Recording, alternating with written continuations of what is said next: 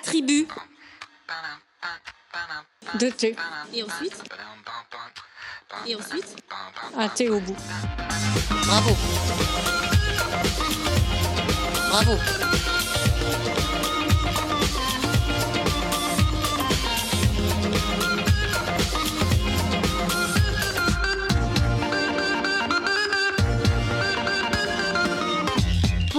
Je m'appelle Perrine Andrieux, nous sommes en 2016 et je vous souhaite une bonne écoute de ce premier épisode des Pressés de l'expression, le podcast qui s'adresse aux actifs et grâce auquel vous allez optimiser votre usage du français au travail. Au sommaire de cet épisode pilote, tag et attributs. Nous allons essayer de comprendre pourquoi vous taguez vos posts. Il n'y en aura pas pour longtemps, j'envisage des séquences assez courtes, comme ça vous pouvez l'écouter quand ça vous arrange, aussi bien le matin en vous préparant que sur le chemin du travail, le soir en cuisinant, pendant le bain des petits. J'ai envie que cette émission s'inscrive dans votre journée et que tout en l'écoutant vous conserviez vos habitudes. Et puis si on a le temps, je vous parlerai d'un livre que j'ai trouvé plutôt inspirant. J'essaierai de faire ça régulièrement, de suggérer des outils, des livres ou même des astuces avec pour seul objectif que vous soyez plus à l'aise quand il s'agit de vous exprimer dans un cadre professionnel, que ce soit prendre la parole ou mettre en forme des idées par écrit. Afin de me présenter quelques mots, j'ai 30 ans, je suis maman, je parle quatre langues et je suis mais alors fascinée par les mots et la littérature en général.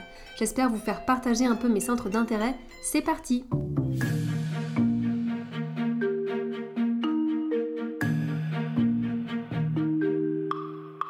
Au travail, nombre d'entre vous utilisent les réseaux sociaux, les blogs et les sites internet. Vous publiez et vous taguez vos posts. Vous taguez vos posts et quand j'entends ça, j'ai envie de casser un piano. Quand vous taguez vos posts, en vérité, ce que vous faites, c'est que vous donnez des attributs à vos messages. De T. Un T au bout. Bravo à la mamie interviewée par Télé Toulouse en 2013 qui illustre magnifiquement mon propos puisqu'elle a su épeler correctement le mot attribut. C'est même plutôt malin comme moyen de s'en souvenir. Deux T au départ, un T au bout. Donc vous ne taguez pas, vous attribuez. Et ce que vous attribuez, euh, d'abord ce sont les keywords, donc en français des mots-clés, là il n'y a pas de difficulté. D'ailleurs je me permets une digression, il y a un tiret entre mots et clés, et les deux s'accordent. Donc s'il y en a plusieurs, il faut un S à mots et à clés. Yes. Bon, vous attribuez des mots-clés, mais vous attribuez aussi des hashtags.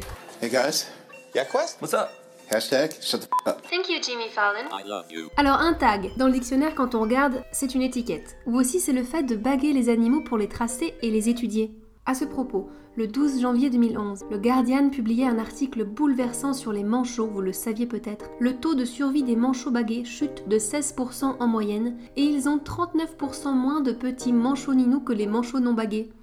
Non, le mot manchot ninou n'existe pas. Et alors vous n'allez pas l'utiliser au travail ici? Pourquoi Qu'est-ce que j'ai dit? Hash function, la fonction de hachage. J'ai regardé plusieurs définitions et j'aime bien celle-ci. Je vous mettrai tous les liens par écrit. C'est une fonction qui permet de relier une valeur qui provient potentiellement d'une liste infinie de valeurs à une autre valeur tirée elle d'une liste restreinte. Sachant qu'on n'est pas tous des professionnels du langage mathématique, au lieu de nous ridiculiser ensemble, on va passer à la suite. Ce qui importe en tout cas, c'est de comprendre que le hachage permet de tracer ce que vous publiez et de le relier à d'autres messages similaires. Un hashtag finalement, c'est une métadonnée. Ça s'écrit en un seul mot, métadonnée. C'est pas un peu insupportable la langue française? Il faut en tirer un mot-clé, mais métadonnée c'est en un seul mot? Vous pouvez répéter, j'entends très mal. C'est pas bien grave.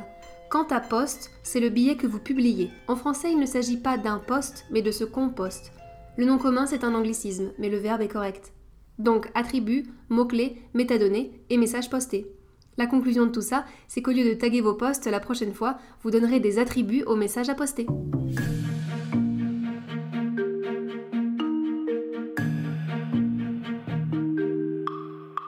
L'instant conseil J'ai hésité assez longtemps à ce dont j'allais vous parler, sachant qu'il existe énormément de livres, de sites internet, de vidéos et d'outils de genre divers qui vous aideront à mieux vous exprimer. Bon, ceci étant dit, il fallait bien commencer quelque part.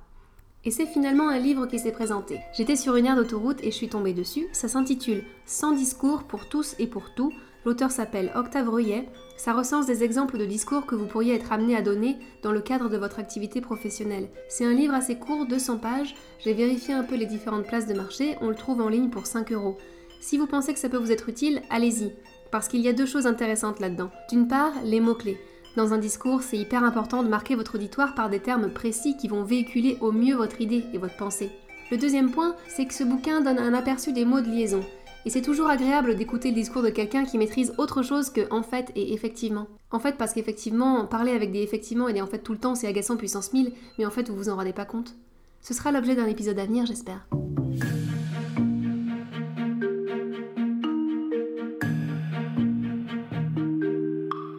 C'est tout pour aujourd'hui. Si le concept vous plaît, abonnez-vous pour recevoir un nouvel épisode chaque semaine. Pardon à tous les chercheurs en ornithologie qui baguent des manchots dans l'archipel des Creusets. Je ne dirai plus jamais manchot ni nous, je dirais poussin. Ça a été un plaisir pour moi de vous parler. Il ne me reste plus qu'à vous souhaiter une excellente semaine. Je reste à votre disposition. D'avance merci et bien à vous